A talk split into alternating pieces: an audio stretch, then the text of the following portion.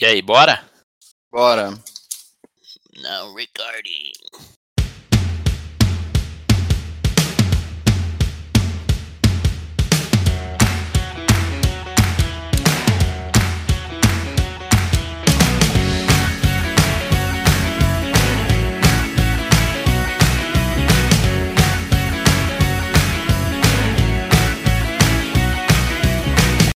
Galera, tá começando mais um Sabe o que eu acho? O podcast que não espera o galo cantar pra te informar. Bom dia, Murilo. Bom dia, Catupinha. Bom dia, Bira. Bom dia, pitaqueiros e pitaqueiras de plantão. Vamos aí para mais um podcast. Fala, Felipe. Bom dia. Bom dia, meus amigaços do Sabe o que eu acho? Acordei atropelado, não sei nem onde eu tô, mas estamos aí para gravar. Isso aí, tô pronto para dar o pitaco, como eu sempre falo para minha namorada. Sempre que eu dou um pitaco na vida dela, eu falo assim: eu sou um pitaqueiro qualificado, um especialista em dar pitaco, né? Então, foi um bom pitaco que eu te dei, na verdade. Então, estamos aí para isso. É isso aí. Se todo mundo tivesse a chance de ver a cabeleira do Felipinho hoje, vocês iam é, ter o privilégio que só eu e o Murilo temos todas as terças-feiras de Ave manhã. Jesus Cristo. Abençoa, Senhor. eu Estamos aqui. estou aqui, Jesus Cristo. Estamos aqui, pitaqueiros e pitaqueiras de plantão, em mais um episódio do Sabe o que eu acho e vocês já conhecem. Nós vamos aqui para os agradecimentos da semana.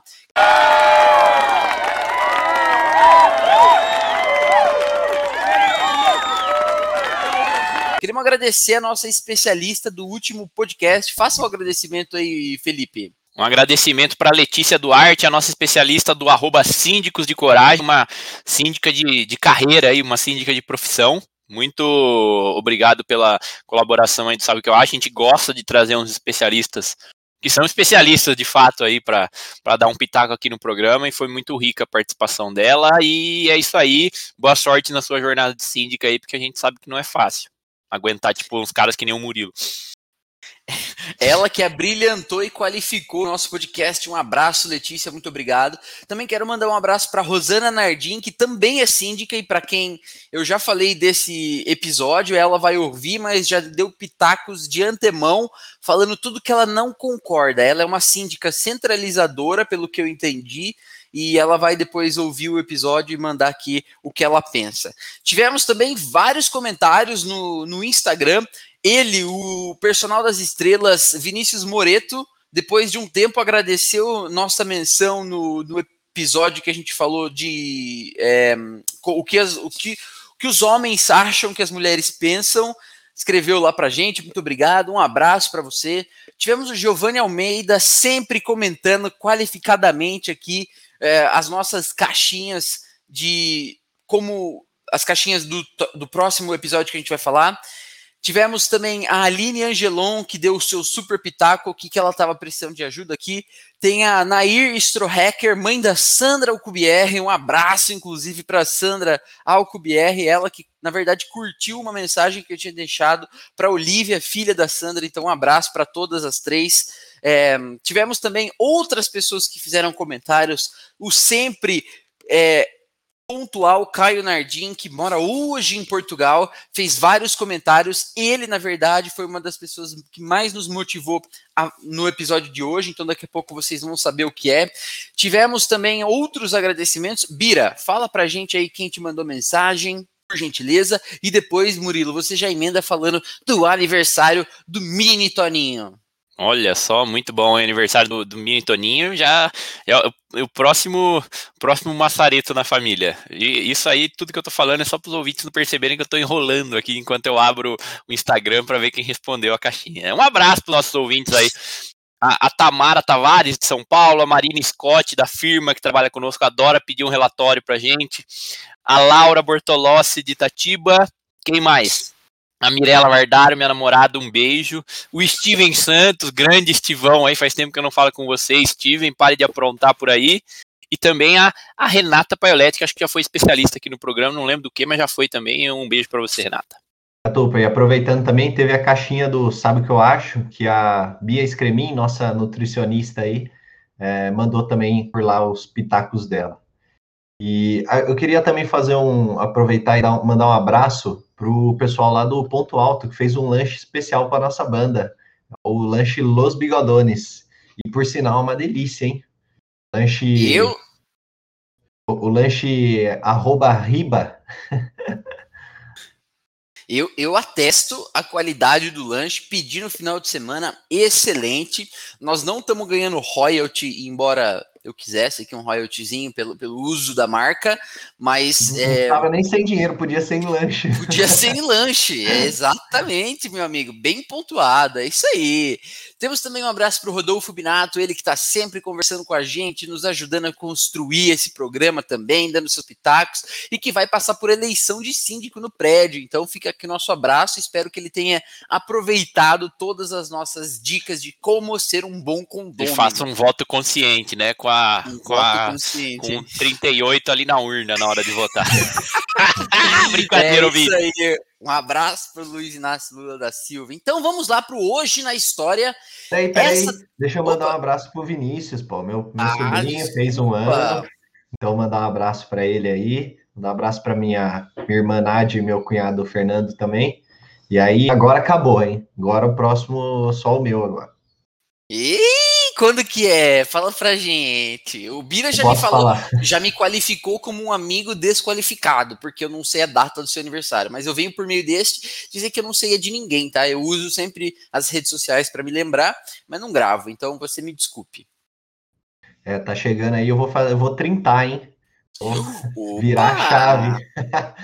É, meu amigo. Tá bom, tá feito aí. Então eu quero mandar também um abraço pra Nádia e pro Fernando. E a gente sempre fala da Nívia João Verges. Agora a gente vai falar da Nádia Fernando Carvalho. Carvalho. Muito bem. Nádia Fernando Carvalho. Um abraço pra vocês e pro Viniceira, que é a cara do Toninho, segundo a foto que eu vi da Regina Massareto. Ok, podemos então agora. Vocês estão prontos pra cair o cu da bunda no que eu vou falar agora? Vocês aí pronto. ficam Fi- Vai. Vocês ficam achando aí que os cientistas Vai. são esses caras que só faz proposição genial, né? Mas você não sabe da. Vocês veem as pingas que eles tomam, mas não vê os tombos que eles levam. Eu vou falar aqui agora de um cara chamado Kepler, o famoso Johannes Kepler, um astrônomo alemão que fez, sabe que proposição? Não, agora vocês vão ficar. Ele falou que o universo era criado num dia 27 de abril. Agora eu te pergunto, como que o bandido comprovaria isso, né? Cientificamente. Ele errou tão feio que ele falou que o universo tinha sido criado no ano de 4.977 antes de Cristo. Lê do engano, porque depois ele foi é, no século XX, né? É, com a teoria do Big, do Big Bang demonstrou-se que Big os cálculos Brother. dos cientistas estavam errados em aproximar. Olha, não, essa frase eu achei genial. Vou- Vou ler na, na íntegra. Universo, segundo o astrônomo alemão Johannes Kepler, o universo foi criado em um dia como hoje, no, dia, no ano 4977 a.C. No século XX, com a teoria do Big Bang, demonstrou-se que os cálculos do cientista estavam errados em aproximadamente 13,7 bilhões de anos. Passou perto. aí. Passou perto. É, tá parecendo as estimativas que nós faz lá na firma, né, Felipinho? Passa É. pertinho, raspando. Do Target. É isso É aí. isso aí. Então, eu, eu acho tá que eu aqui. estudei alguma- O Kepler é um cara tem umas lentes, não tem? Telescópio, umas paradas assim. Ah, não sei. Ele falou assim, ó, depois, vamos ver aqui. Apesar As dessa teoria... Kepler. É um no cego. Não, mas você, você- só fazer um parênteses, você falou uma palavra aí durante o, o seu, o seu discurso, que foi a palavra ledo. Você falou ledo engano. Eu fui pesquisar aqui o que, que significa ledo. Fica aqui o meu pitaco para os ouvintes. O que significa ledo? É que sente alegria, júbilo ou felicidade. Contente, risonho ou prazenteiro. Então, toda vez que eu gravo esse podcast, eu estou ledo. Ótimo. Toledo. E é quase o nome da síndica aqui do prédio. Se fosse é o nome masculino da síndica aqui do prédio. Aí você descobre o nome dela. Viu? Olha só que engraçado. Apesar dele ter errado grotescamente, é, o Kepler é considerado um dos fundadores da ciência moderna. Entre suas contribuições estão as três leis do movimento planetário e numerosos estudos sobre o comportamento da luz e das lentes. Então, a nossa mensagem motivacional para você é: se você fizer uma, uma cagada, uma estimativa muito errada, fique tranquilo, ainda assim você pode ser um dos pais da ciência. Ok, meus amigos, acho que agora chegou a hora de entrarmos no assunto da semana. No dia em que eu saí de casa, minha mãe me disse: Filho, vem cá. Caio Nardim foi um dos grandes motivadores para a gente falar do tema de hoje, que vai ser como morar sozinho. E esse tema, meus amigos, é um tema é, difícil de problematizar, é, porque é difícil pensar em todas as per perspectivas de morar sozinho de forma isolada, né? Você fala assim, não, vou morar sozinho. Por quê? Puta, tem um aspecto de liberdade, talvez, tem um aspecto de estar tá próximo do trabalho, e aí você agrupa tudo isso e fala, não, vou morar sozinho, tá feito. Mas em muitas circunstâncias a gente não para para pensar de forma estruturada no que significa morar sozinho, quais são os passos pelos quais eu devo passar para morar sozinho. E aí o Caio Nardim mandou várias mensagens para gente. Nós já comentamos aqui, ele mora em Portugal, mora sozinho e eu acho que ele estruturou o problema para a gente de uma forma muito legal já. Nós, obviamente, demos nosso pitaco aqui na estruturação desse tema. Então, o que nós vamos discutir hoje é como tomar a decisão de morar, morar sozinho e como você lida com as consequências dessa escolha. Beleza? Vamos então começar blocando os assuntos que nós vamos tratar. Nós vamos falar primeiro da situação atual. Quais são as motivações, na sua opinião, Felipe, é, que geram a inquietude de querer mudar, de querer se mudar e de querer morar sozinho? Se você tivesse que pensar assim no seu próprio caso ou no que você vê dos seus amigos, o que, que começa a gerar uma inquietude? Quais são alguns dos fatores que podem levar uma pessoa a pensar em querer se mudar para morar sozinha? Eu acho que o primeiro fator aí que as pessoas levam em conta é, a, é a, essa tal liberdade, né? As pessoas querem é, ter as suas próprias ter o seu próprio momento, as suas próprias coisas, organizar a casa do seu jeito e, e conforme você vai ficando mais velho, a ter mais opinião. Você passa a querer colocar, fala assim, ah, eu gosto de tal coisa de tal jeito. Quando você é criança, você tem menos esse poder de voto. Quando você é adolescente, isso vai mudando. Só que quando você fica adulto, é, você já é uma pessoa de opinião formada. Seja ela uma boa opinião, uma má opinião, você já tem as suas convicções ali. E isso acaba entrando em, em conflito muitas vezes com as outras pessoas que você mora. Então, essa, esse tipo de, de poder fazer a sua escolha, acho que é um, é um dos grandes motivadores para quem pretende ou quem vai morar sozinho. Eu acho que esse episódio vai ser legal exatamente por isso, que é para as pessoas que talvez estejam nesse processo, acho que a carapuça vai servindo assim, vai sendo vestida.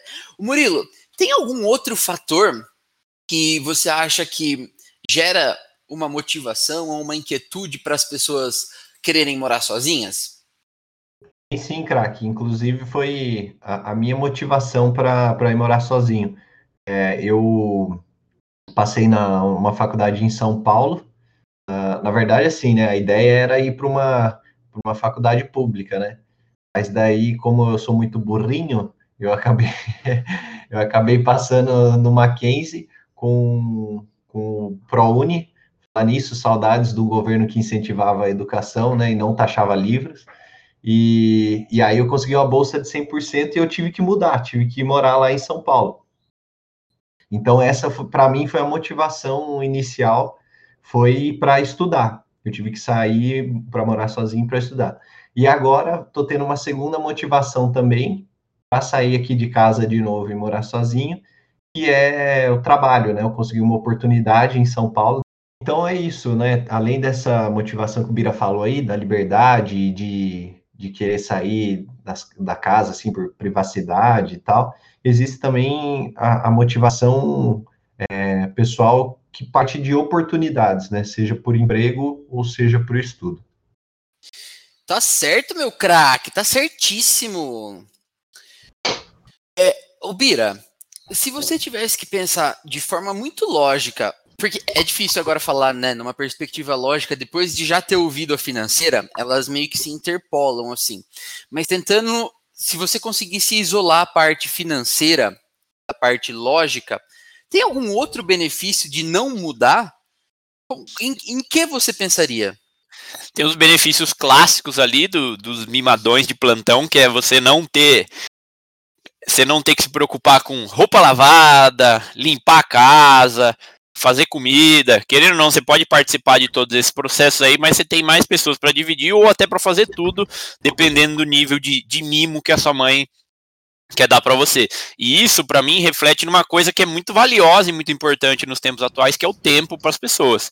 Querendo ou não, você acaba vai usar seu tempo pra, com essas atividades, tendo que limpar a casa, lavar roupa, cozinhar, coisas que se você ainda mora com seus pais, com sua família, você pelo menos divide isso, quando não, você nem participa desse processo. Então, esse é um, um benefício aí na folgado da parte de quem ainda não, não mora sozinho.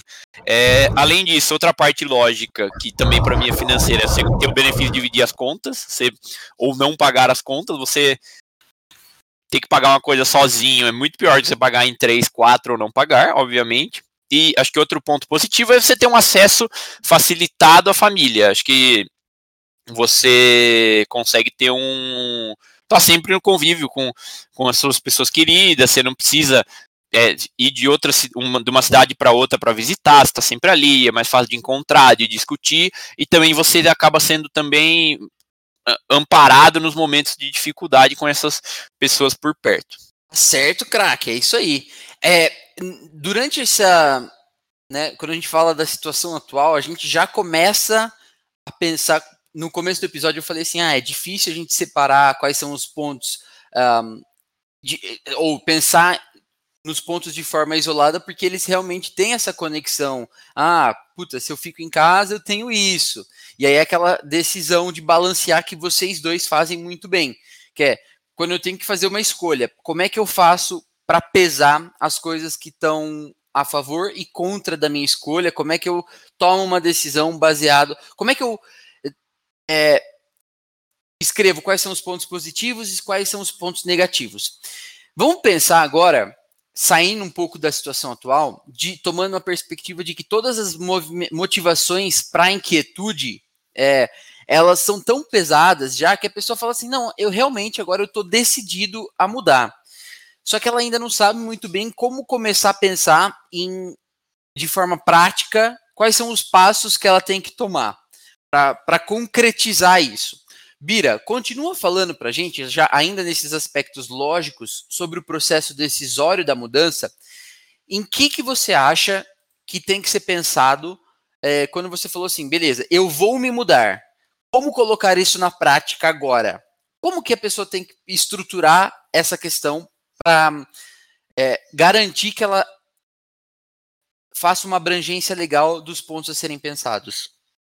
Bom, eu acho que o, o primeiro ponto de decisão de quando você vai mudar é para onde você vai mudar. Acho que esse é um, é um elemento chave aí que vai afetar todas as suas decisões, sejam elas econômicas, é, sociais e até no trabalho. É importante você conseguir chegar num, num lugar que, que te atenda tanto de modo logístico quanto financeiramente. É, eu adoro, tem um amigo meu, o Guizo, um abraço pro Guizo, que ia trabalhar na zona sul de São Paulo e ele decidiu comprar um apartamento em Osasco. Fiquei bem longe. E eu adorei dar uma cornetada nele. Ele falou: não, porque vai ser perto, eu vou pegar só nove estações de metrô e tal. No fim das contas, ele, ele ia todo dia de carro para o trabalho, nunca ia de, de metrô e trem e ficou longe do mesmo jeito, né? É, para mim era um, um, bom exemplo aí de, da reflexão que eu faria. É, mas quando você vai fazer essa escolha também é importante você colocar o, o lado financeiro. Mas sem pensar no lado financeiro, a primeira coisa que eu olharia é onde eu quero morar? Quero morar perto do trabalho? Morar perto do trabalho é qualidade de vida. Você consegue acordar mais tarde, chegar mais cedo em casa, é, não pega trânsito. Eu acho que isso é um ponto super relevante para quem para quem quer mudar. E essa, e essa escolha de, de local acho que é o, primeiro passo. E, e, e também aliar isso ao meio de transporte que você possui ou não. Se você tem um carro, você consegue é, olhar certas regiões diferentes. Tipo, ah, consigo morar em tal região que não tem acesso de metrô ou não tem muito horário de ônibus. Se você não tem, você fica mais dependente do transporte público. Ah, vou ter que morar relativamente perto de um metrô, numa linha que vai até próximo do meu trabalho, para eu não ter que desviar muito, sabe? Então, acho que esse é o. A, primeira decisão que você tem que fazer é onde eu quero morar com base nesses critérios aí. Eu acho que, um, querendo ou não, uma coisa que acaba nos nos tomando muito tempo na semana no trabalho, querendo cinco dias na semana, oito horas por dia ou mais, você está voltado para o trabalho, então é importante você se colocar muito esse peso em relação ao lugar que você quer morar, em distância, né? Boa, craque.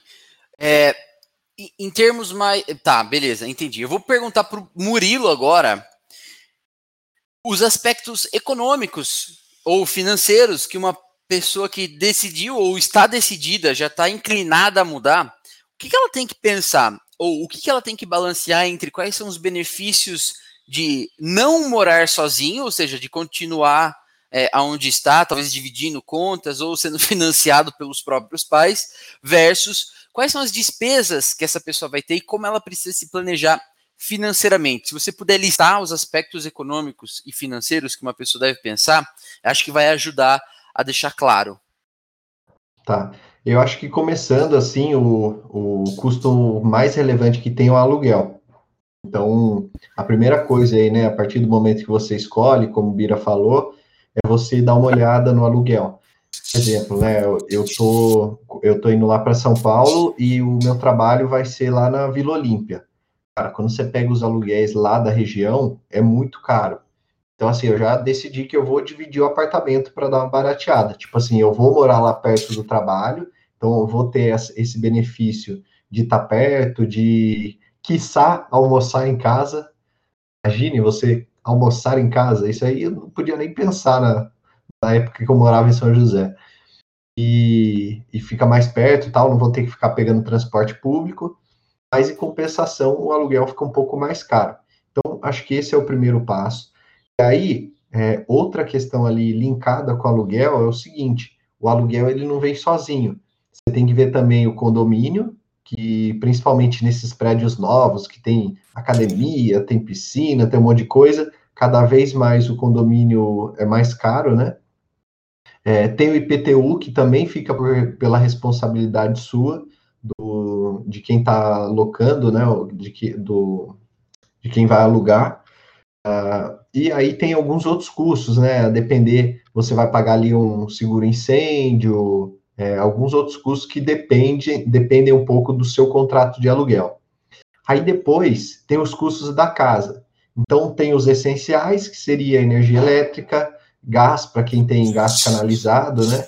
Água, internet, que hoje acaba sendo um, um essencial também. E tem os extras, né? Por exemplo, se você vai querer assinar uma TV a cabo, ou então serviços de streaming, né? A locadora vermelha lá. É, tem a limpeza ou faxina. Uh, por exemplo, quando eu comecei a morar lá em São José, ou quando eu morava em São Paulo, lá na, eu, quando eu dividi uma kitnet, olha só, hein? Tempos, tempos sórdidos aí. É, a gente, eu fazia a faxina por conta. Agora, morando em, em três, cara, é, eu já, já prefiro que contratar uma faxineira que já facilita o trabalho e dividido em três fica mais barato. Então, isso também tem que ser considerado, né? Você vai fazer a limpeza por conta própria ou você vai fazer, vai contratar uma faxineira. Cara, e fora isso, aí tem algumas coisas que são variáveis. Então, por exemplo, você vai ter que ir no mercado, você vai ter que comprar coisas de alimentação, é, você vai ter que ter alguns gastos ali que, que você tem recorrentes todo mês, né? Então, principalmente esse da alimentação. E por último, tem algumas coisas que não são previstas, tipo assim, emergência mesmo. Então, por exemplo, você chegou lá, é, alugou um, um, apartamento durante o verão, aí estava tudo funcionando. Chega no inverno, você vai ligar o chuveiro, tá queimado. Poxa, aí você tem que comprar um chuveiro novo. Isso aí você não estava prevendo, né? Ou então, sei lá, é, você estava é, tomando um café lá e quebrou o copo, caiu o copo, quebrou. Aí você vai ter que comprar outro copo. Então tem vários custos aí que a gente não prevê e que você acaba tendo que gastar com isso. Lembrando que, ó, voltando aí ao episódio anterior, se for alguma coisa estrutural do prédio, aí fica por conta do, do locador. Então, por exemplo, se tem um vazamento, se tem alguma coisa que precisa mexer na estrutura, então isso aí fica. Você, você que está alugando não precisa pagar, tá? Mas basicamente são essas coisas assim que a gente precisa prestar mais atenção. Ótimo. Você falou de um ponto aí, Murilo, que é, a depender da, do foco que a gente dá, né? Ou da, são várias as situações que, que, que, os nossos ouvintes podem estar passando, mas a gente está tentando aqui levar mais para o caminho do, ok, estou saindo da casa dos pais para morar sozinho. Mas não necessariamente essa pessoa vai morar sozinha, sozinha. Ela, uma, já uma alternativa, um pitaco que a gente pode dar, né, para contornar essa situação de aumento de custo, que sim vai existir se você sair da casa dos seus pais, é dividir o apartamento com outras pessoas. Muito, é, não sei, eu sempre tive muita perspectiva de que isso só valia durante a faculdade. É, não, não queria muito morar depois da faculdade, mas o Murilo é um caso que deu certo de dividir apartamento depois da faculdade, em um momento de vida diferente, com trabalho, ele dividia apartamento com mais duas pessoas lá, cada um tinha seu quarto tal, vidas bem separadas, rotinas bem diferentes, mas que faziam dar certo para é, talvez contornar é, perspectiva financeira que encareceria, que encarecia, né? Se você fosse pagar sozinho um AP ou que fosse uma kitnet de um quarto, ia ser muito mais caro do que você dividindo. Então essa já talvez seja um pitaco importante no seu processo decisório de mudança. Se você tiver as condições financeiras de sair da casa dos seus pais e arcar com o aluguel e todos os outros custos é, relacionados a morar sozinho, que o Murilo listou aí, puta, ótimo. Mas se você não tiver uma alternativa e ainda assim você esteja motivado por uma inquietude de sair da casa dos seus pais, uma alternativa é dividir o aluguel com uma outra pessoa, com um amigo, com uma pessoa que você conheça há algum tempo e se torne amigo. Um exemplo muito claro, já quero aproveitar e mandar um abraço, é a Bia, a Bia Barbugli, ela que já foi nossa especialista, ela alugou um apartamento, ela já é formada, tal, trabalha, alugou um apartamento com uma amiga. Então elas dividem apartamento e, tipo assim, excelente, dividir custo, tá numa localização boa, às vezes você consegue garantir essa parte lógica que o, que o Biriba falou, de puta, quero morar perto do trabalho, e também a, a parte financeira que o Murilo falou, mas talvez seja mais caro, mas se eu dividir fica melhor.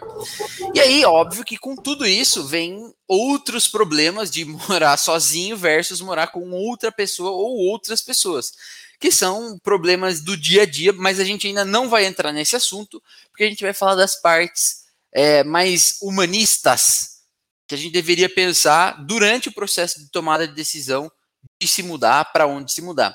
Alguns desses aspectos precisam ser levados em consideração como distância da sua família. Embora a gente esteja discutindo aqui o processo de inquietude e querer mudar, muita gente ainda é apegado com a família, mas quer ter esse desprendimento. A gente já falou um pouco sobre isso. Se vocês voltarem um episódio sobre o episódio é, de como sair da casa dos pais, né? A gente já falou um pouco sobre isso, certo? Naquele episódio. É, a saudade é uma coisa que você tem que balancear. Então, talvez pensando na perspectiva lógica aí, onde eu vou morar? Puta, é, eu estou disposto a morar muito longe da minha família e só voltar de vez em quando, ou, como é o caso do Caio Nardim, eu estou disposto a aceitar uma oportunidade de morar fora do Brasil para ter uma experiência que eu quero ter e aguentar a saudade. É, como lidar com tudo isso? Esses, todos esses aspectos mais humanos de como vai ser o meu convívio social, que amigos eu vou ter por perto, é, meu círculo de amizades vai estar tá por perto, e aí você tem que estar tá se preparando e pensando nesses aspectos, não de forma muito aprofundada, senão você não faz nada, mas precisa ser cogitado também esses aspectos pessoais e humanistas para que você consiga tomar essa decisão de uma forma refletida.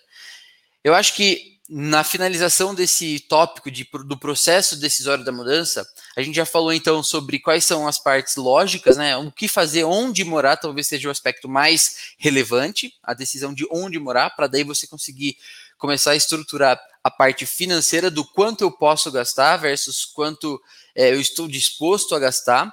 E por último, levar em consideração essa perspectiva humana como que vai ser com a saudade, que meios eu vou encontrar para driblar essa saudade que vai existir, como é, o que, que eu tenho próximo de mim, quem são os amigos ou as pessoas com quem eu quero criar relacionamento que estão próximas, para que eu crie um círculo social e assim por diante. Óbvio que tudo isso não pode ser um impeditivo para você seguir com a sua motivação, já que você está numa situação de inquietude, mas agora dizendo que você já passou por um processo decisório, você tomou a decisão e você está indo lá alugar um lugar. Biriba, sobre o processo administrativo de como proceder para fazer uma locação, fala para os nossos ouvintes pelo que eles precisam passar e, e no que eles precisam prestar atenção na hora de fazer uma locação. Eu acho que é muito importante você conseguir fazer uma uma vistoria. Na verdade, antes da vistoria, quando você estiver tentando escolher os apartamentos, se possível, tente ir num apartamento mais de uma vez. Você consegue olhar com, com um olhar, acho que um pouco mais sóbrio. Eu, eu passei por isso já. Quando você visita pela primeira vez um lugar e você está nesse processo de morar sozinho, de uma casa nova, você pode ficar por vezes iludido, com os olhos brilhando, fala, nossa, aqui é minha casa nova, já começa a imaginar, o meu amigo Catupa gosta muito disso, aqui eu vou pôr um cacto, Concordo 100%. Aqui eu, aqui eu vou pôr uma, uma vaca sagrada indiana, aqui eu vou pôr não sei o quê, e, e você já começa a devagar e você não, não presta atenção nos defeitos, é, é tipo um começo de namoro ali, sem, sem crítica aqui, hein? Você, você vê os benefícios ali, mas não acaba não vendo os problemas, não vê onde ali os pontos de que você pode ter que resolver ou fazer alguma coisa. Como, por exemplo, uma torneira quebrada, uma porta, o barulho da vizinhança. Acho que esses são alguns pontos é, bem relevantes que na primeira visita você não vê. E, e acho que além disso é importante ser em horários alternativos. Por exemplo, ah, se foi à noite. À noite eu acho que não é tão bom para ir, porque você não tem o efeito de claridade para você ver problemas, você vê, não vê direito como é a vizinhança. É, durante o dia é bom você ver também como é a questão de barulhos. De final de semana também é relevante isso. Acho que esse é um, um ponto importante, é na visita você, resumindo, tentar fazer mais de uma visita e tentar não, não se iludir tanto. Sei que é gostoso e, e, e total parte do processo você ter essa, essa desse deslumbramento aí, mas é, é legal que você também se atente a, a, todos os possíveis problemas que o apartamento vai apresentar. É, esse no primeiro momento. Depois, feita a escolha do apartamento, do local que você vai morar, tem um momento que é a vistoria. Geralmente você faz isso ou com o corretor ou com, a, com o próprio proprietário. Pode falar. Deixa eu interromper só para falar uma coisa que eu fiz e que é uma dica valiosa. É, eu, eu me mudei para São Paulo e eu morava em Itatiba, né? É, uma, um, um, exercício que eu e a Antonella fizemos foi de escolher um dia. É, nós escolhemos sábado, foi durante o dia. É, no meio da pandemia, então a gente esperou poder fazer uma visita dentro dos prédios com um corretor é, de máscara e tal, seguindo todos os protocolos. Mas a gente escolheu um dia para, por exemplo, visitar não só um apartamento, nós escolhemos para visitar três apartamentos no mesmo dia. Isso foi bom porque deu uma base muito comparativa. Por exemplo, ah, apartamento X está cobrando um valor.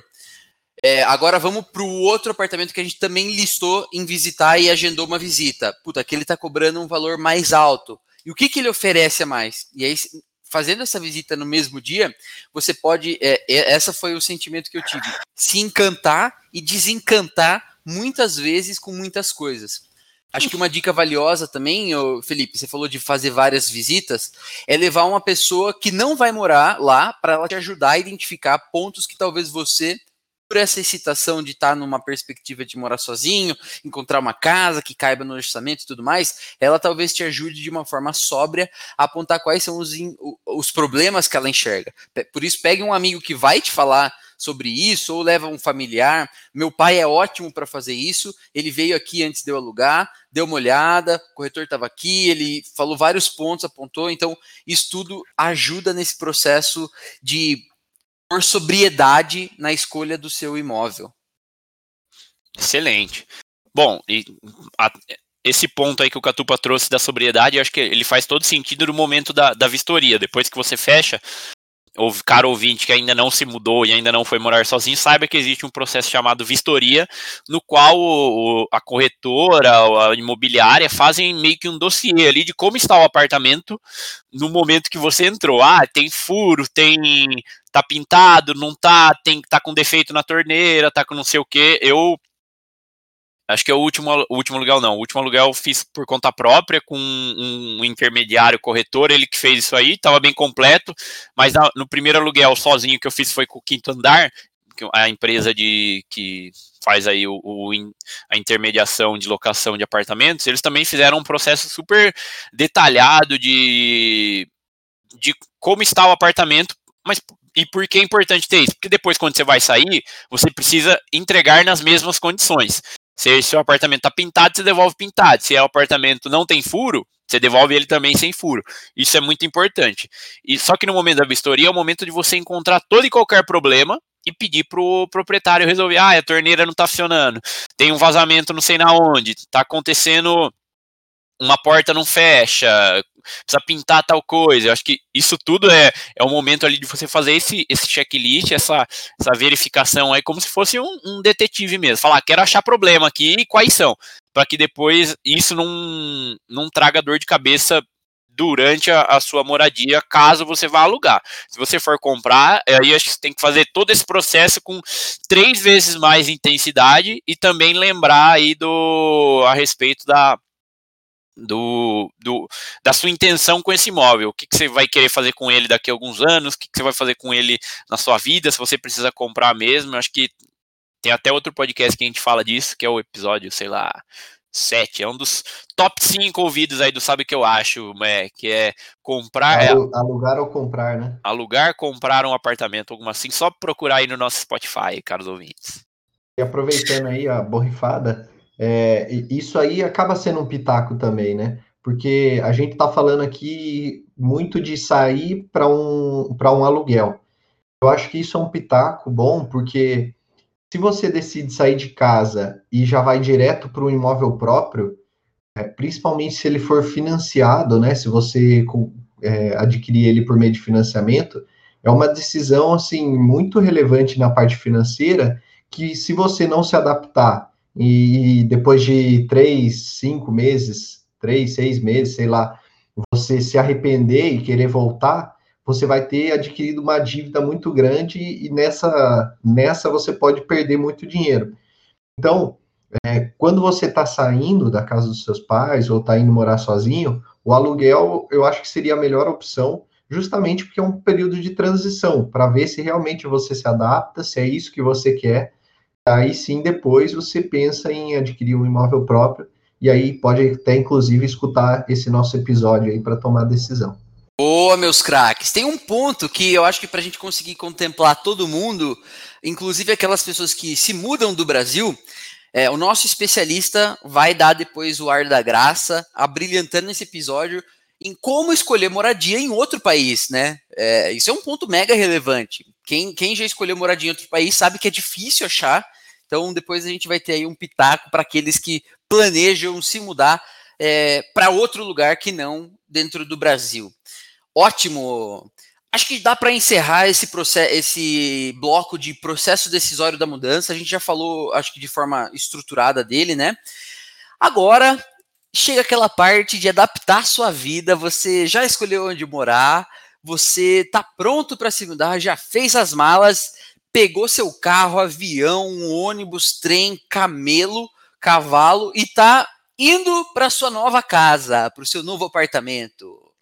Tem três grandes etapas que eu enxergo nesse processo de adaptando a sua vida. Quais são as etapas de morar sozinho?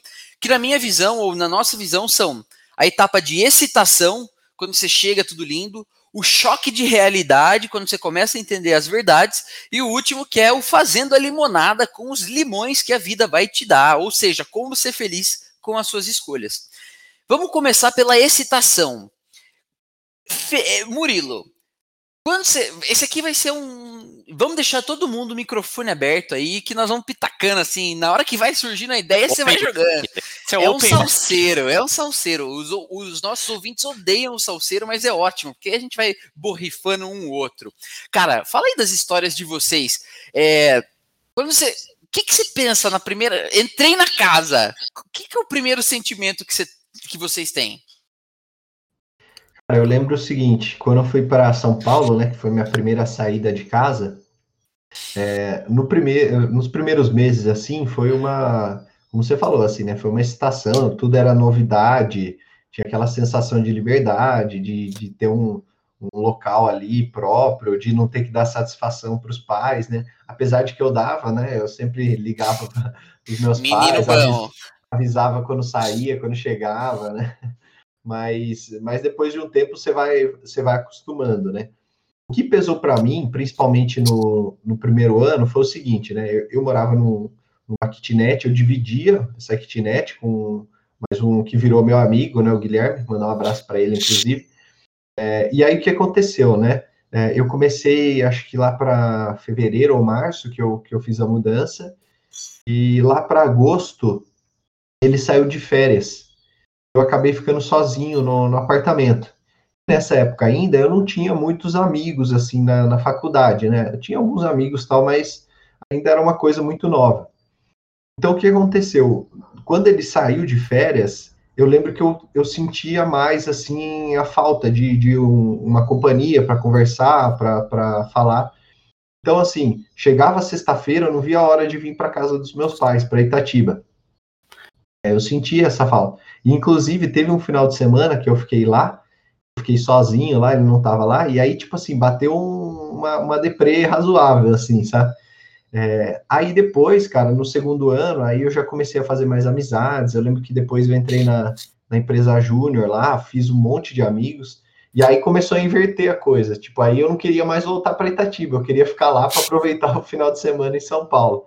Então, eu acho que assim, tem essas oscilações, acho que principalmente quando a gente chega, é, tem essa excitação grande, né, de você estar tá vivendo tudo novo, mas tem alguns vales também que você passa que é essa sensação de ficar sozinho, de não ter alguém para conversar, compartilhar as coisas. Então acontece muito isso.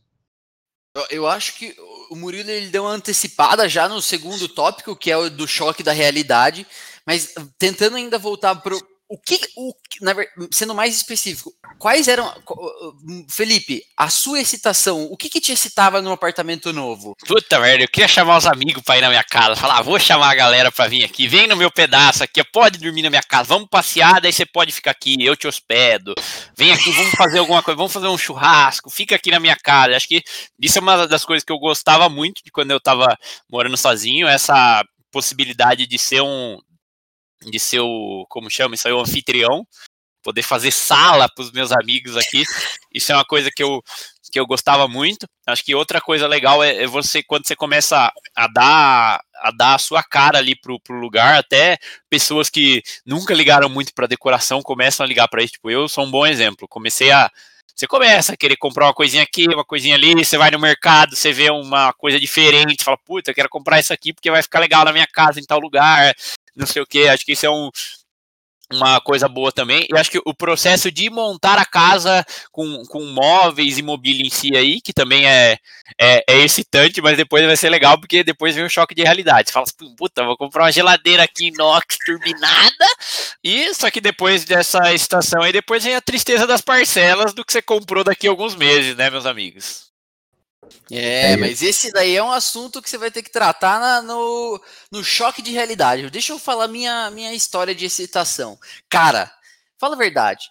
Quando você, por exemplo, a primeira vez que eu saí de casa foi para morar na faculdade com 17 anos, lá em Limeira, só que eu voltava todo final de semana, né? Esse foi um ponto que a gente não tocou, mas é bastante relevante.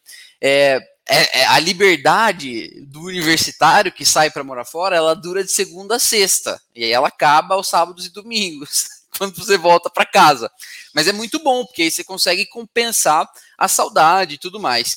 Mas, cara, eu me lembro muito claramente da, da primeira vez que eu fui no mercado na faculdade, cara o dinheiro não era meu, né? Era da minha mãe, do meu pai, mas mesmo assim eu tinha que fazer as compras do que eu queria comprar. E aí, cara, você pode escolher se você quer tomar cerveja na janta, se você quer comprar uma caixa de bombom pro café da manhã, se você quer, sei lá, qual que vai ser a janta? Miojo. E não tem problema, porque você não vai ter que dar satisfação. Então, essa excitação Top. de mercado eu adoro.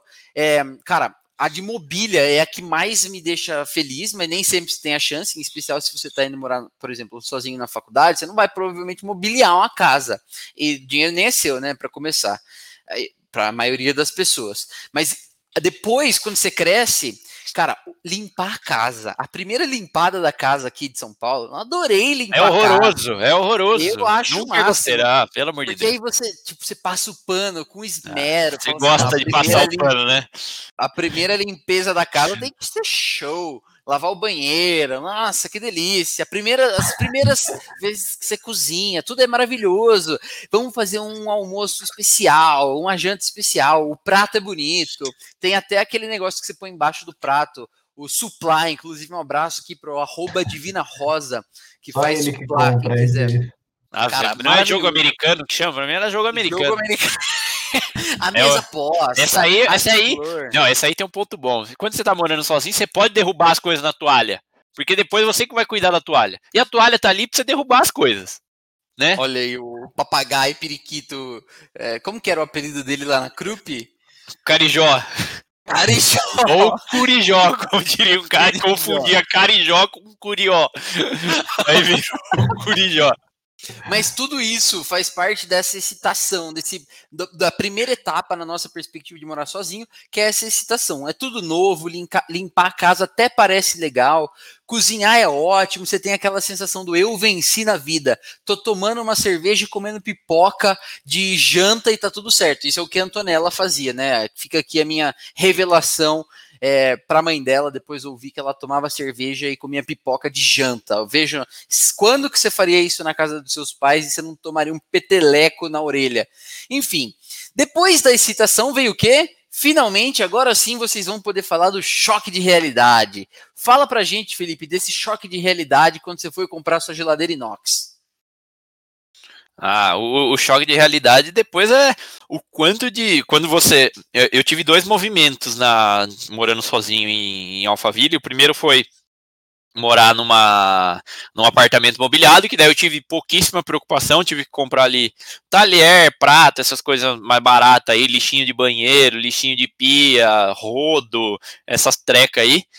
O problema foi quando eu fui para outro apartamento que era semi-mobiliado ou quase nada mobiliado, que daí eu tive que tirar o escorpião do bolso para colocar, comprar geladeira, máquina de lavar e o que, que era outra coisa que eu comprei? Fogão. Cara, é engraçado que você você compra, tal, fica bonito, depois você tem que conviver ali com a, com a parcela ou com o pagamento à vista do, do que você fez, e daí na época eu tava saindo bastante com os meus amigos Rodolfo e Callahan, eles me visitavam bastante lá em São Paulo, e a gente tinha alguns finais de semana que a gente saía, tomava café na padaria, ia pra balada, ia almoçar no restaurante e tal, e daí o que eu falava para eles era o quê? Cara, a gente gastou um fogão aqui no final de semana, de, de tanto que o, o, a gente tinha usado, e daí acho que é importante você começar a balancear essas contas também quando você está morando sozinho. E daí vem outros choques de realidade também, né? Que nada se arruma sozinho. Acho que um, um exemplo muito bom foi que a nossa amiga Marina da CEA trouxe aqui. as garrafas de água não se enchem sozinhas e sempre é sua vez de lavar a louça quando você mora sozinho. Acho que esse é o choque de realidade maior que esse não há. Você abrir a geladeira e não ter nada de água gelada. Por isso que é importante você já começar a criar esse hábito, essa rotina aí de você cuidar dessas coisas também. É verdade. Para mim, o choque de realidade, essa transição é o momento quando você realmente vira adulto, né? Que você vê que os problemas estão ali, você vai ter que trocar o chuveiro, você provavelmente vai ser responsável pelos copos que você quebrar, como o Murilo tinha comentado. A roupa não lava sozinha. Você pode até usar a mesma cueca dois dias, mas você vai começar a ver que isso quatro. não é bom. Ou quatro. Trai é, frente e blusa. Lavar roupa é uma droga, limpar a casa semanalmente, péssimo. Não sei quem limpa, né? Arroba Antonella. Limpar a casa semanalmente. Então, todas essas coisas elas começam a se tornar rotina. E aí, quando o negócio começa a virar rotina, meu amigo, aí começam a aparecer os problemas do cotidiano. É o que fazer de comida hoje. E aí, você já também não, você já começa a perceber que comer miojo todo dia não é uma boa. Ou que tomar cerveja no jantar vai te deixar com uma pançona. E que não dá para comer só caixa de chocolate e pizza, porque isso vai te engordar. Então, quando você começa a ter esse choque de realidade de que a vida não é só tudo isso, você está passando por uma etapa de adaptação em morar sozinho que é bastante relevante, que é quando você realmente é, dá de cara com o muro da vida adulta. Tô certo ou tô errado, Murilo? Exatamente, é o muro das lamentações. O muro das, das lamentações. a parte que eu mais odeio dessa fase é ter que pagar as contas, tá? É, odeio essa parte, é péssimo. Quando chega, se chega errado, então eu viro um bicho. A Vivo, então fica aqui um comentário pro arroba Vivo, é péssimo em enviar conta, você contrata um serviço, eles vão te cobrar mais do que você contratou, não vão falar onde é que está o sendo cobrado mais, você vai ter que ligar, ficar uma hora conversando para entender aonde é que está cobrando mais xingar um monte, pedir para a ligação ser gravada, é foda. Eu tô aqui Foi uma reclamação na Anatel que eles ficam pianinho. Eu tenho lugar de fala que eu fiz, cumprir a promessa, e daí já liga, uma pessoa liga para você na hora, abriu a reclamação lá, deu, sei lá, duas horinhas já tem gente ligando para saber, ah, qual é o seu problema? Foi para resolver. Olha aí, dica importante. O Gustavo Brusadinho, um abraço pro Gustavo Badur Brusadinho, palmeirense da CA. Por, quê? Por que, que que é que ele falou? falou? Pra ligar na Anatel? É, é, bota na Anatel aí que os caras resolvem. E é verdade, eu já fiz duas vezes, as duas vezes deu solução. Tem meu histórico aí. lá de reclamações. Eu já reclamei da Mobile, fica aqui. Eu acho a Mobile uma péssima empresa. Se vocês quiserem comprar alguma coisa lá, fujam, corram, comprem na Tokstok, em qualquer outro lugar, menos na Mobile. Porque a Mobile é uma bosta. É, não sei se eu poderia estar falando isso ao vivão, mas a experiência que eu tive com eles foi horrorosa, não teve jeito. E isso tudo faz parte dessa vida adulta, né? Dos problemas que você tem que enfrentar. A sua cadeira não chega. E aí o choque de realidade é esse. Você começa a ter que ficar dividindo o seu tempo para fazer as coisas da casa e as suas coisas próprias do trabalho, e cozinhar, e passar, e lavar. Quando a rotina começa a pegar, é quando você começa a ter que dividir o seu tempo em entre também enxergar que você vai ter que dar atenção para os seus familiares, né? Como é que você vai lidar com a saudade que eles sentem, com as pessoas no seu pé falando, puta, vamos, vamos se falar, tal. Gerenciar tudo isso faz parte desse choque de realidade. Mas também nem é tudo tão ruim assim, né? Depois que você tem esses primeiros impactos, talvez a coisa pode ficar melhor. E o que a gente vai falar agora é sobre terceira, a terceira fase do adaptando a sua vida das etapas de morar sozinho, que é fazendo limonada com os limões que a vida te dá, ou seja, sendo feliz com as suas escolhas. E para esse bloco, nós vamos falar, na verdade, nós vamos responder perguntas que vieram no Instagram dos nossos ouvintes. Chegou uh! que o, chegou agora o momento do réplica do sabe o que eu acho. Vamos lá.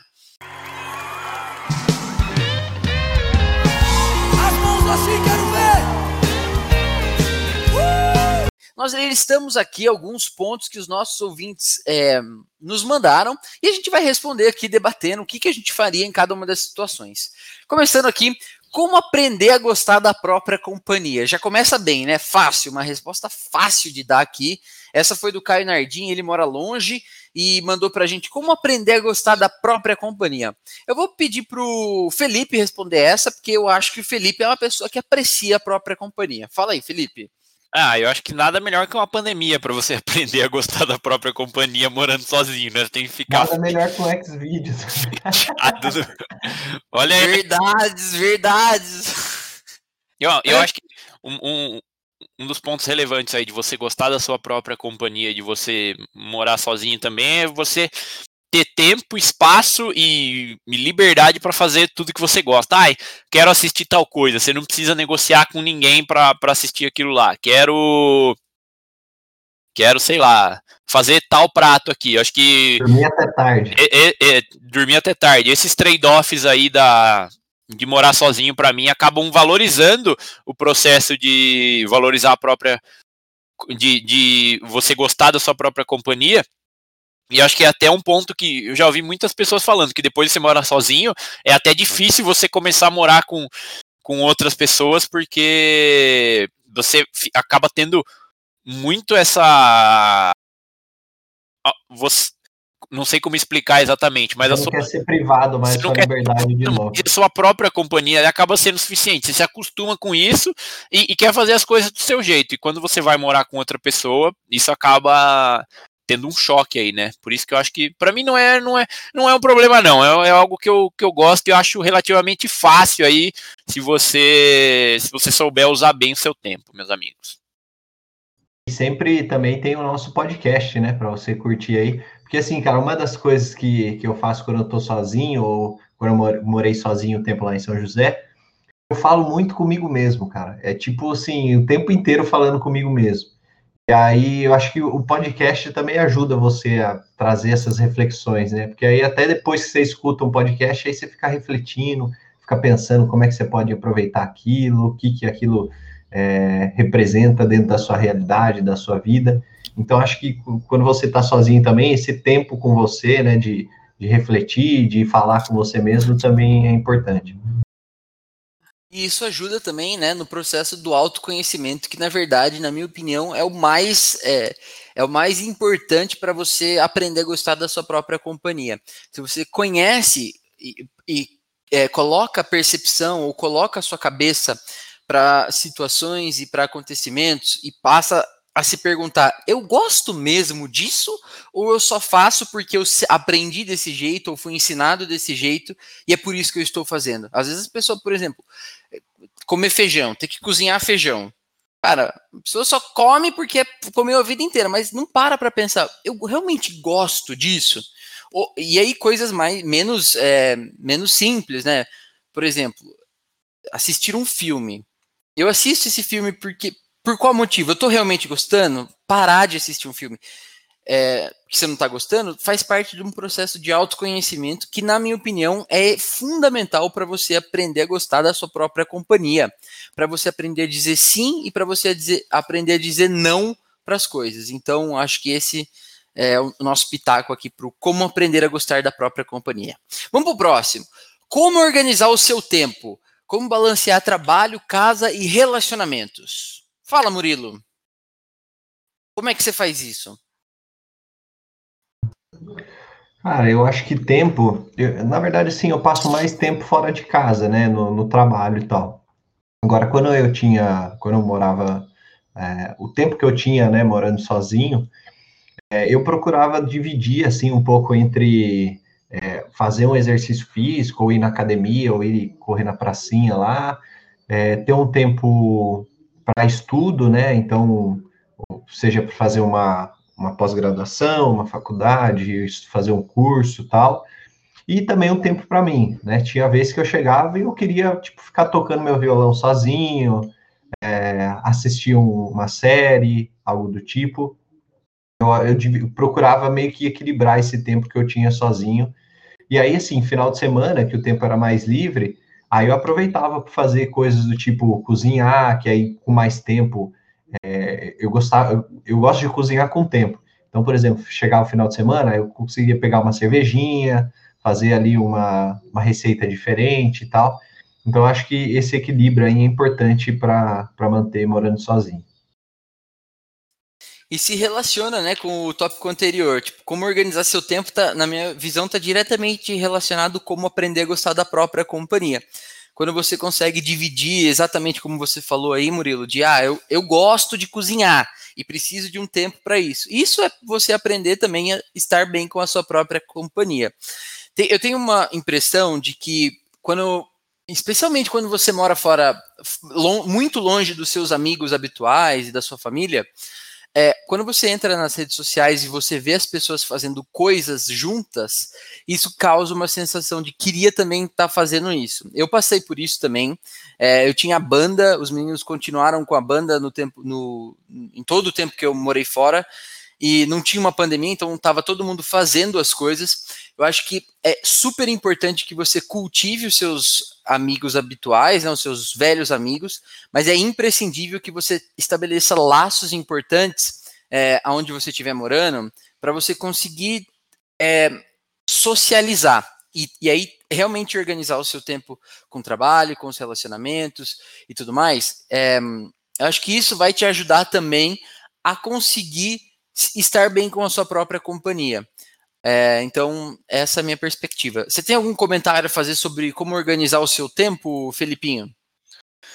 Ah, eu acho que em relação a organizar o tempo é importante você criar uma, uma rotina e, e uma disciplina envolvendo essas três coisas: trabalho, casa, relacionamento. Se você consegue sempre ter uma, uma rotina estruturada ali. As pessoas falam assim, quando você está muito na rotina, isso fica muito monótono. Eu acho que não. É quando você tem uma rotina e disciplina para conseguir seguir essa rotina, você acaba tendo muito claro quais são os tempos livres que você tem e quando você consegue aproveitar. Porque se tudo fica uma bagunça, você nunca consegue ter esses tempos disponíveis e organizados para fazer as coisas que você gosta, para cuidar da sua casa e também para para estar envolvido nos relacionamentos, seja com sua família ou com outra pessoa. Por isso que eu acho importante ter, ter essa questão de uma rotina bem definidinha, eu gosto bastante. E encaixar coisas que você gosta de fazer na sua rotina, né? Sim. Não deixar com que a sua rotina seja consumida por trabalho, limpar a casa e fazer trabalhos dentro de casa. Você precisa encaixar coisas que você sente prazer em fazer na sua rotina para que ela não se torne maçante e você olhe para a palavra rotina ou escute a palavra rotina e pense, diretamente em só trabalho, em só limpar a casa, em só cozinhar. Não, ache coisas dentro, coisas que você gosta de fazer para que elas façam parte da sua rotina e faça isso com constância, assim como o Felipe Constância. Perfeito, ótima colocação. Excelente. Vamos para o próximo tópico aqui. Chuveiro queimou e tem que tomar banho de caneca porque não sabe trocar. Detalhe: o chuveiro queimou às 23 horas no inverno. ah, meu amigo. É, meu tá amigo. né? Essa é, é a parte dura de aí, é, aí é juntar a fome com a vontade de comer. Pra quem não gosta de tomar banho, ó, queimou 11 horas da noite, meu amigo, vai tomar, sei lá, não tome vai banho. Tomar um chopp. É, tomar banho de caneca, você tá maluco? Que Cara, eu Ou já... seja, a sua recomendação é não tomar banho? A minha recomendação é não tomar banho. A primeira, assim, se for à noite no inverno. Mas depois tem o YouTube. Cara, se você jogar qualquer coisa no YouTube lá, sei lá, como como abrir um violão, cortar em três pedaços e colar novamente. Vai ter isso no YouTube. Tem que trocar um resistência de chuveiro. É... Tem também, porque eu já precisei, já procurei e já usei porque ele fez elétrica no Senai, já deveria saber como é que troca um chuveiro aí. Não, mas tem chuveiros com resistências diferentes, não são todos iguais aí. Mas isso é um mas bom posso abridor. contar um caso? Pode, pode, por favor. Quando eu morava sozinho em São José, teve uma época, esse primeiro apartamento que eu morei sozinho, ele era chuveiro a gás. E aí deu um problema no aparelho de, no aquecedor a gás. Então, assim, até eu conseguir resolver, porque não é uma coisa simples que você, você mesmo vai lá e, e faz a manutenção, né? Você tem que chamar alguém especializado e tal. E aí, até eu resolver, cara, eu fiquei uns dois dias tomando banho frio. Aí é aquele negócio: você liga a água, Aí você vai pôr na mão, vai pôr no pé, conta até três, até que chega uma hora que você entra lá embaixo, vai pulando, vai gritando. Mas eu queria lembrar que o banho gelado faz bem. Aí eu e meu amigo Jorge já falamos muito disso aí, que é saudável, aí abre os poros é, e, e, dá um é choque de realidade. É, é só, é só o susto inicial ali do banho gelado. Depois o corpo acostuma, cara. É só a pneumonia é. que vem depois, tá? Tem alguns, tem alguns órgãos que dão até uma diminuída, né, quando faz isso. Jesus Cristo. O cabelo. Enfim, o cabelo, exatamente. Ótimo. Olha, é, concordo aí com o que vocês falaram e também existe a figura. É que às 23 você não vai conseguir chamar um, um alguém para trocar para você, mas é, se você quiser muito tomar um banho, esquenta realmente a água e toma um banho. Isso aí é, na verdade, para que abrir a cabeça das pessoas que estão pensando em morar sozinho, que essas são situações que vão acontecer, tenha certeza absoluta disso e que você vai ter que passar, e meu amigo, é isso aí. Então vamos para a próxima. Barata voadora e uma amiga gritando. Hum, isso aqui foi a Bianca Scremin que mandou. É. Aí, minha querida, na minha visão é pegar tamanca, pegar a havaiana, o chinelo, O- tacar. Aquele e- o borrifador lá. Ou deixar tudo aberto e vai. Eu, eu sou particularmente adepto de não matar os bichinhos. Você tem que tirar ele da casa sem matar. Então você vai lá com a vassoura, cutucando até ele sair. Essas Tem horas. medo? Tem, mas se você tem medo, aí não tem muito o que fazer. Vai pro corredor, vai dar uma, deixa tudo aberto, vai dar uma volta até o bicho sair. Eu não faço isso, eu tem. taco o chinelo. O que, que você falou, Star? É que você falou, tem medo? Tenho, mas eu achei engraçado. É, mas assim, no geral isso vai acontecer, porque barata tá, né, tá aí. Tá aí desde a explosão da bomba Hiroshima Tem Nagasaki. barata voa até no trabalho porque não vai ter em casa, né? É verdade. Se você não sabe Essa- ouvir a expressão barata voa, joga aí no Yahoo Perguntas lá, Yahoo Resposta, que, que vai ser descontinuado, diga-se de passagem. Olha aí. Panela de pressão em uma kitnet. Esse aqui, hum, esse eu tenho problema até hoje. Não, não ainda adaptei. Já o Murilo usa medo? panela de pressão aí tranquilamente, né, Pra fazer a costela. Eu sou covarde também. Eu, Saudades. Cara, eu falar a verdade, no... enquanto eu morava sozinho, eu nunca usei panela de pressão. eu também Eu não. sempre, sempre, quando eu morava em São Paulo, eu trazia muita comida congelada de casa. Principalmente feijão, eu já trazia congelado, e aí eu ia descongelando conforme eu ia usando. E depois em São José era mais difícil eu comer em casa, porque eu acabava almoçando no trabalho e à noite eu comia muito pouco, ou fazia algum lanchinho só. Então era mais difícil usar panela de pressão, mas agora aqui em casa eu uso tranquilo. É, eu também nunca Então usei, tá, não. um Dá umas dicas um aí, meme dá umas falando- dicas aí de segurança pra gente, porque eu, eu não sei. Tem que usar. ver, você tem que garantir que o tá saindo o ar certinho, né? Entre a, na, na tampinha lá que fica rodando e apitando. Tem que passar tipo um palitinho, alguma coisa assim. Vi um meme que fala assim: "Não- você não precisa ter medo, você tem que ter respeito com a panela de pressão. E minha mãe sempre coloca na água antes de abrir. Não sei qual que é a ideia. Ela, ela coloca na água lá pra dar uma. A minha também faz a mesma É. coisa. Eu acho que, mas eu não sei se isso é, eu não sei se isso é recomendado, tá? Cara, YouTube. No YouTube. Tá na internet, é verdade. É que a, a água é para porque assim, para você abrir, a- abrir a panela, tem que ter saído todo, toda a pressão. E quando você põe embaixo da água, é, ele, ele sai mais rápido. A, a pressão acaba, a panela, ela fica é, mais fria, mais rápida, né? Ela esfria mais rápida e aí você consegue abrir mais rápido. Esse é o Kepler do Sabe o que eu acho. Errou só por Não, mas- 13,4 bilhões de Cara, anos. É, é, mas esse negócio da panela é sério. A minha tia, uma vez, quase morreu de panela. Ela tava. Atravessou a rua, passou um caminhão e pá, né? Ai, excelente piada. Depois a gente vai fazer um pro- programa só de piadas. Vamos pro próximo. Até que ponto vale a liberdade? Hum, isso aqui é mais tensa. O que, que, é, o que, Aceita. que você sente como, morando, morando aí com a Antonella ou morando sozinho? Qual que é o seu ponto preferido de liberdade, Catupa? O que, que você mais gostava de fazer? Ou gosta? Nossa, é- eu acho que a liberdade é, puta, cara, difícil, difícil, porque tá- ela tá diretamente relacionada, a liberdade tá diretamente relacionado com o que você quer para sua vida naquele momento, né? E aí você diz se você é livre ou não livre. E liberdade também é um conceito bem, assim, não é um conceito tão claro assim na minha perspectiva, não. As pessoas acham que, acham que são livres. Mas olha só, eu, eu vou tentar dividir o- a sua pergunta, Felipinho. Na faculdade, liberdade era poder comer o que eu quisesse, sair para onde eu quisesse, voltar a hora que eu quisesse, sem ter que dar satisfação, embora sempre avisando onde eu estava, porque igual o Murilo também falava para questão de segurança e preocupação e tudo mais. Então, é, liberdade na faculdade era uma coisa. Quando eu fui morar fora, liberdade era continuava sendo um pouco disso. Eu podia sair a hora que eu quisesse, mas em específico, é, te- quando, eu, quando eu trabalhava na Bosch, liberdade era, por exemplo, poder sair e, e de bicicleta até um bar, tomar cerveja no final do dia e depois voltar para casa de bicicleta. Isso eu valorizava muito. Quando eu fui morar na Alemanha, eu tinha que ir de carro para o trabalho. Então, eu perdi a liberdade de poder sair do trabalho de bicicleta no verão, tomar uma cerveja e voltar para casa. E aí eu comecei a perceber que realmente para mim eu estava perdendo aspectos da minha liberdade. Isso começou a me estressar muito.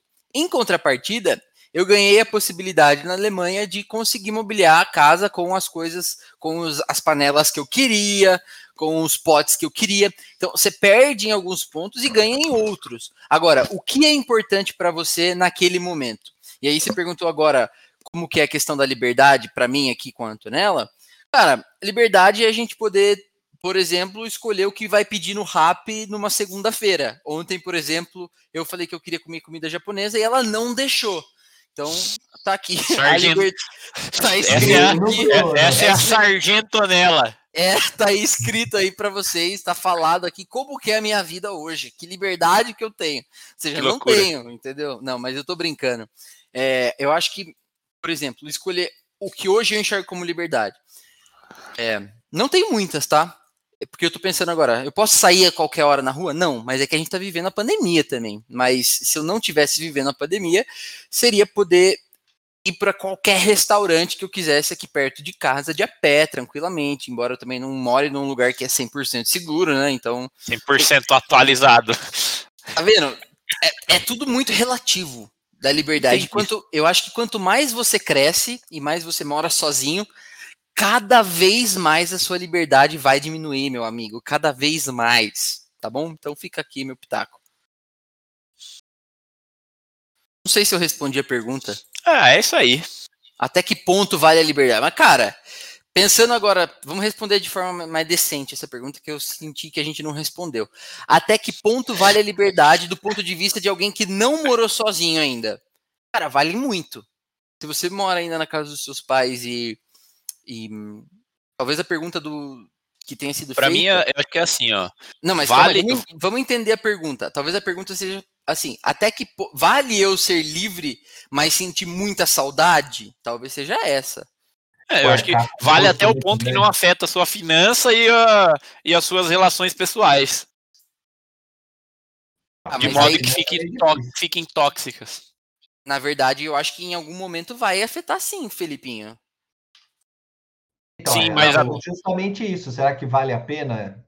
Sabendo que eu vou gastar mais, que eu vou ter tudo isso, vale a pena essa liberdade? Eu acho que vale. Eu, olha aí, tá bom. Não tem resposta certa. Eu acho que faz parte de um processo construtivo. E aí, por tudo, você vai passar pelo, pela parte do é, aceitar sua própria companhia, conviver bem com você mesmo. Então, eu acho que vale também simplesmente pelo aprendizado que gera. Resumindo. Ótimo, tá aí, respondemos. Como lidar com a solidão? o Murilo já, já falou ali o que ele acha que tem que ser feito para lidar com a solidão. Se vocês bem é. ouviram. Quanto mais amigos ah. você tiver, melhor. Não, um site aí que você falou. Ah, também. Mas esse é mais para se aproveitar sozinho, né? Acho que é, você continua com a solidão, né? Solidão é só com é. amigos ou com, com uma companhia.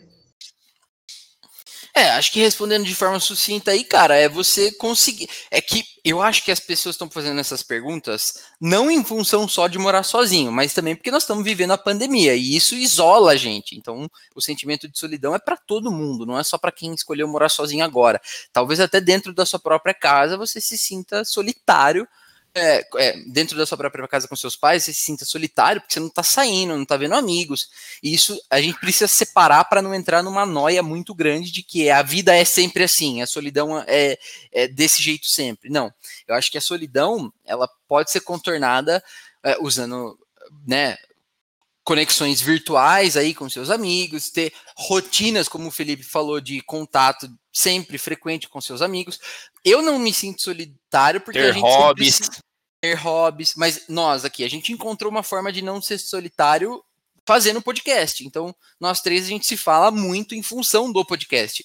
Então, achar é uma uma alguma rotina que te agrade, que te coloque perto dos seus amigos, é uma, uma forma de você conseguir driblar a solidão.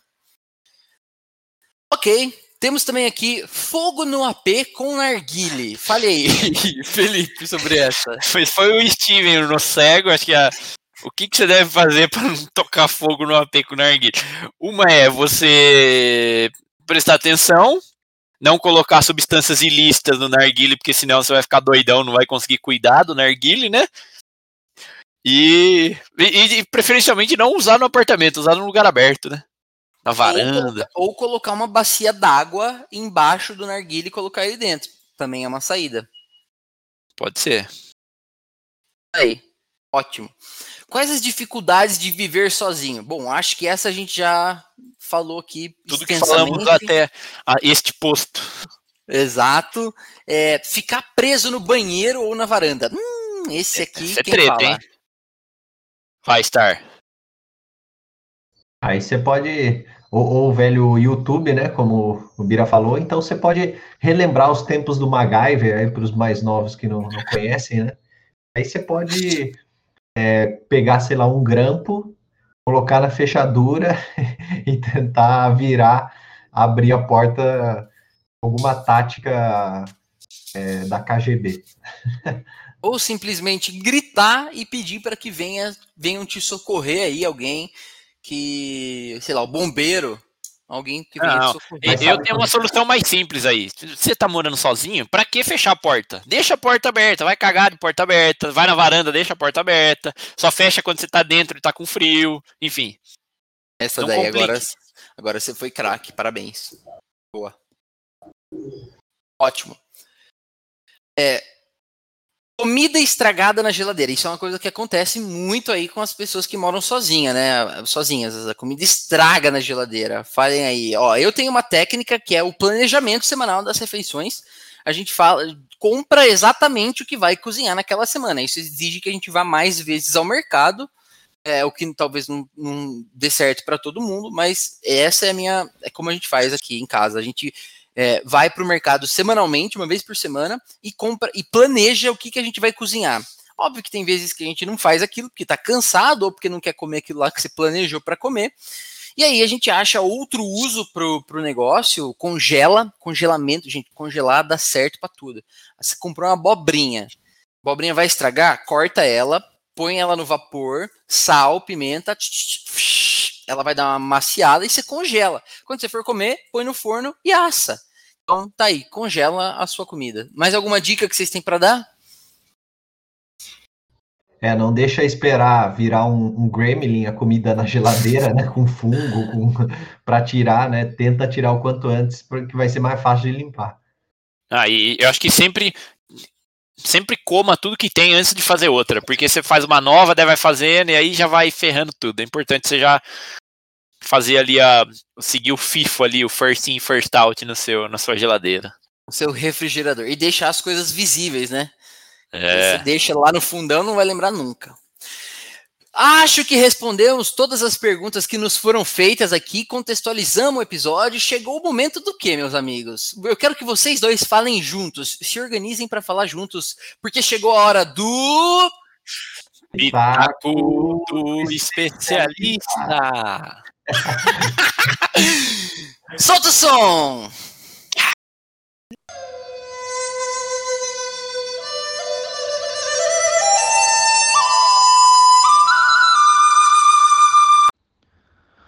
Olá galera, como vocês estão? Meu nome é Caio, sou engenheiro civil, formado no Brasil e especialização feita em Portugal. É, podendo acrescentar um pouquinho mais aí sobre esse bate-papo muito bacana dos meninos, falando um pouquinho mais sobre o fato de morar sozinho. Eu acho que essa decisão é um pouco variada, digamos, não é? Não pode ser tomada de acordo com apenas um consentimento. Ou seja, eu acho que a atitude da pessoa morar sozinho, jovem, um adulto ou até o idoso depende de diversas ocasiões, né? Então podemos eleger várias delas no caso de é, desentendimento familiar, é, motivos de trabalho ou até mesmo muito apego familiar, no caso de relacionamentos, namoros, casamentos. Enfim, às vezes é, a vida da gente não toma os caminhos que a gente escolhe ou que a gente se planeja e o fato de atitude, digamos, de morar sozinho pode estar englobada nesses consentimentos.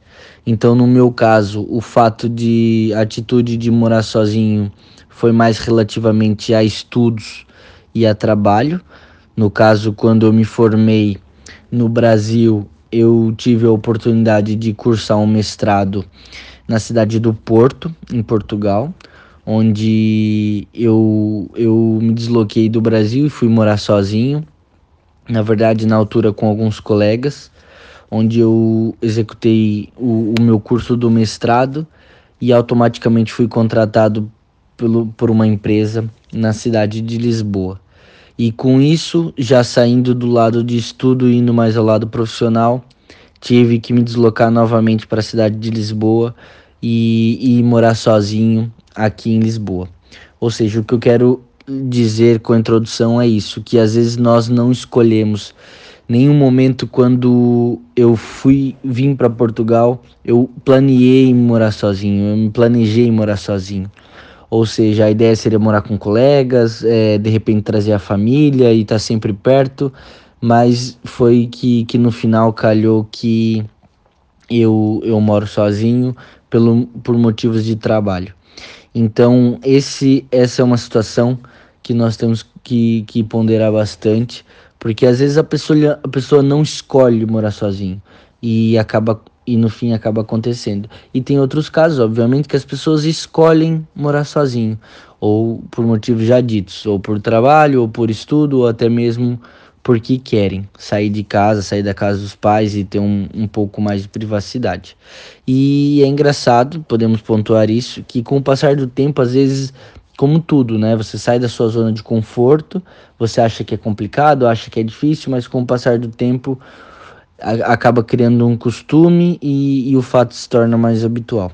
E claro, como, como todas as coisas, temos as coisas boas e as coisas ruins em, em morar sozinho.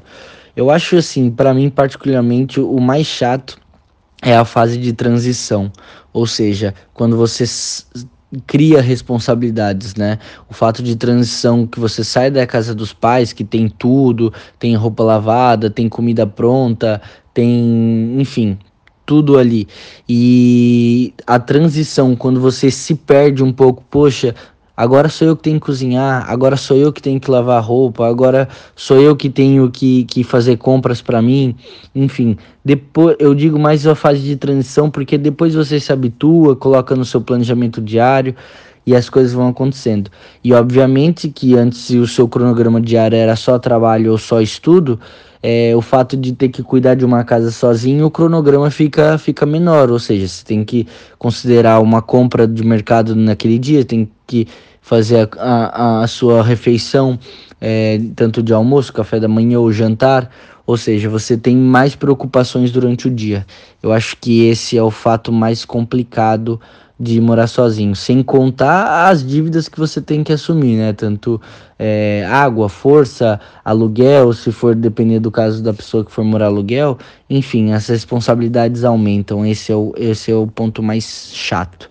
E o mais legal, com certeza, é a privacidade, ou seja, poder escolher o que você vai fazer em casa, fazer uma atividade física sem depender de ninguém, poder fazer uma comida que você gosta, ficar um tempo sozinho, assistir um filme que você gosta, aquele simples fato que às vezes tem muita gente que tem discussão em casa, poder escolher o canal da TV que você quer assistir na hora que você quer assistir, sem ter que dividir é, a novela com a mãe, ou futebol com o pai, ou futebol com a mãe e a novela com o pai, independente ou não de quem assiste o que. Ou seja, nesse caso, é, a privacidade é um ponto muito legal. E claro que aí também gera algum proble alguns problemas em morar sozinho, né? É, eu, particularmente, vou falar dos meus e cada pessoa, obviamente, tem os seus. Mas, gente, uma coisa tão simples que acontece comigo sempre: o fato de deixar a chave da porta da sua casa no trabalho, por exemplo. Quando você mora com os pais, se acontecer isso, tem alguém sempre em casa, seu pai, sua mãe pode abrir para você. Gente, quando você mora sozinho, é muito chato. Às vezes sai na correria do trabalho, almoço, volta, a chave ficou lá no trabalho. Quando você chega na porta da casa, não tem como abrir a porta e não tem ninguém lá. Tem que voltar no trabalho, perde tempo para pegar a chave. Um simples fato e sempre acontece comigo por desatenção. Outro fato que é, que é rotineiro, né, um problema rotineiro é fazer compras e ainda ter que guardar, ter que cozinhar, ou seja, perde muito tempo com isso, é um pouco complicado, transporte, trânsito, enfim, tudo isso.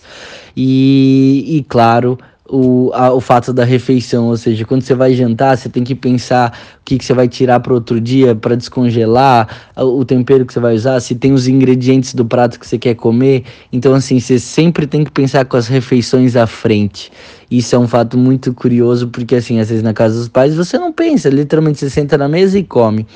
E quando você mora sozinho, não. Você tem que pensar o que você vai fazer no outro dia, no outro dia, se tem a compra da semana, enfim. Esses problemas simples de alimentação acaba sendo problemas engraçados que você acaba tendo que lidar.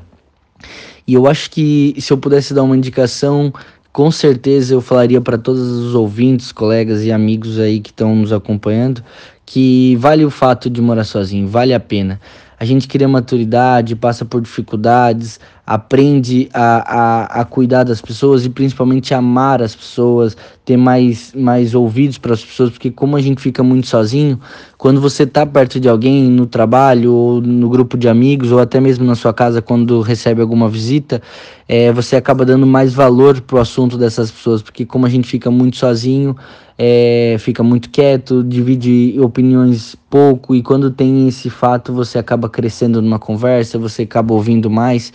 Então, eu acho que o fato de morar sozinho é, te dá muita maturidade, além da solidão.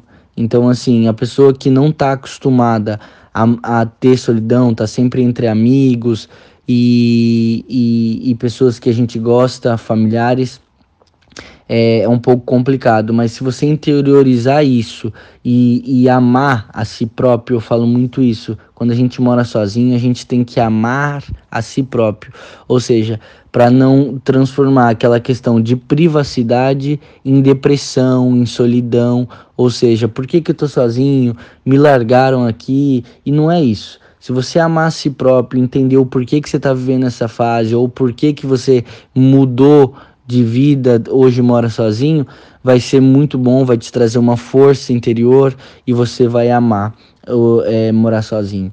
Uma dica muito legal que me indicaram, eu fiz na minha casa e deu muito certo, é preparar um cantinho da casa para você, sabe? Não precisa ser tudo, mas decorar um cantinho da casa comprar coisas que você goste, para você ter um canto da casa que você goste muito. Então, assim, quando você tiver com um aperto no coração, uma solidão, sentindo falta das pessoas, você vai para aquele canto, faz coisa que você gosta, jogar alguma coisa, curtir um filme, alguma coisa naquele espaço, um lugar que te traga conforto, te traga paz.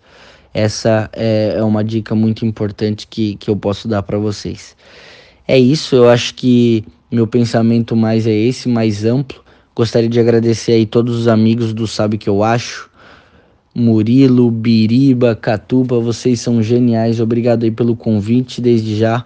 Obrigado aí, ouvintes, pessoal do Brasil que, que eu sei que tem vários amigos aí que a gente gosta bastante, que está acompanhando, sabe que eu acho. Um abraço para vocês, estou morrendo de saudade. E é isso, pessoal. Se eu puder ajudar, podem contar comigo. É isso. Morem sozinhos.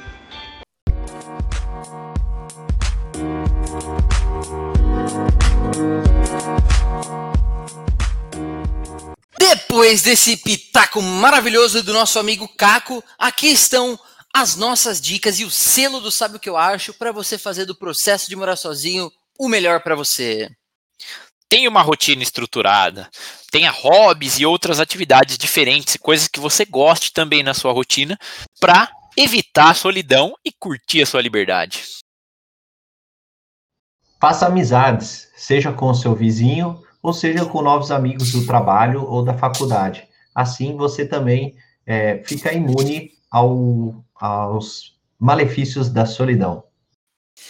Tenha em mente que morar sozinho é um processo que passa por altos e baixos e que eventualmente você vai chegar na etapa de estar feliz com as suas escolhas.